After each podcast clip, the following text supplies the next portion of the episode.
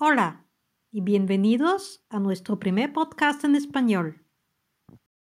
La experimentación con geoingeniería solar no será permitida en México. La Semarnat y el CONACIT llevarán a cabo acciones apegadas al principio precautorio para proteger a las comunidades y a los entornos ambientales. Secretaría de Medio Ambiente y Recursos Naturales 13 de enero del 2023. Comunicado. Estudios demuestran impactos negativos por la liberación de estos aerosoles y que ocasionan desequilibrios meteorológicos.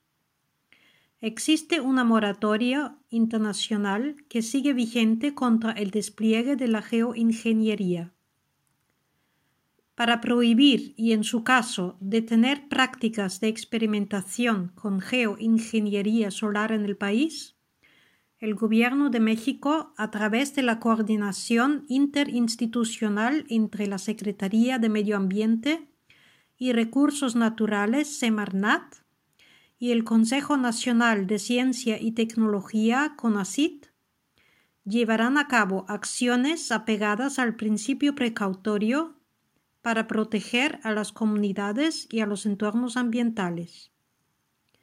El Convenio de la Diversidad Biológica de la Organización de las Naciones Unidas ONU, del que es parte México, estableció en 2010 una moratoria que sigue vigente contra el despliegue de la geoingeniería.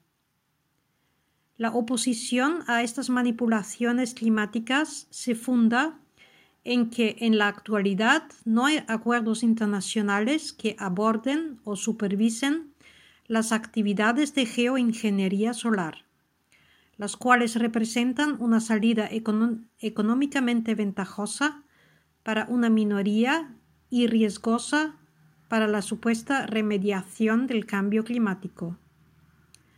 Por ello, la Semarnat implementará una estrategia que prohíba estas prácticas dentro del territorio nacional, que sirvan para robustecer las primeras referencias a nivel mundial.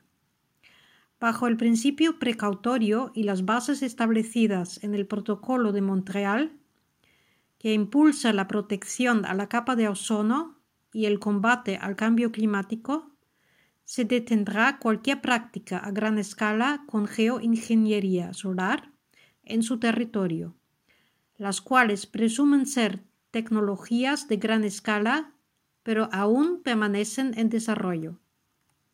El CONACIT coordinará con expertas y expertos la revisión de la investigación científica rigurosa existente para exponer los graves riesgos que las prácticas de geoingeniería solar representan para el ambiente, las personas y sus entornos comunitarios.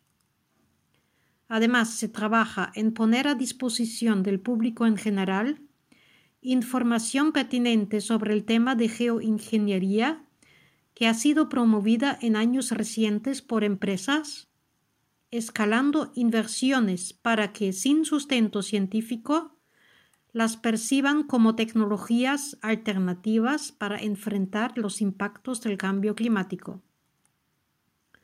Las prácticas de geoingeniería solar buscan contrarrestar los efectos del cambio climático a través de la emisión de gases a la atmósfera como dióxido de azufre, sulfato de aluminio, entre otros.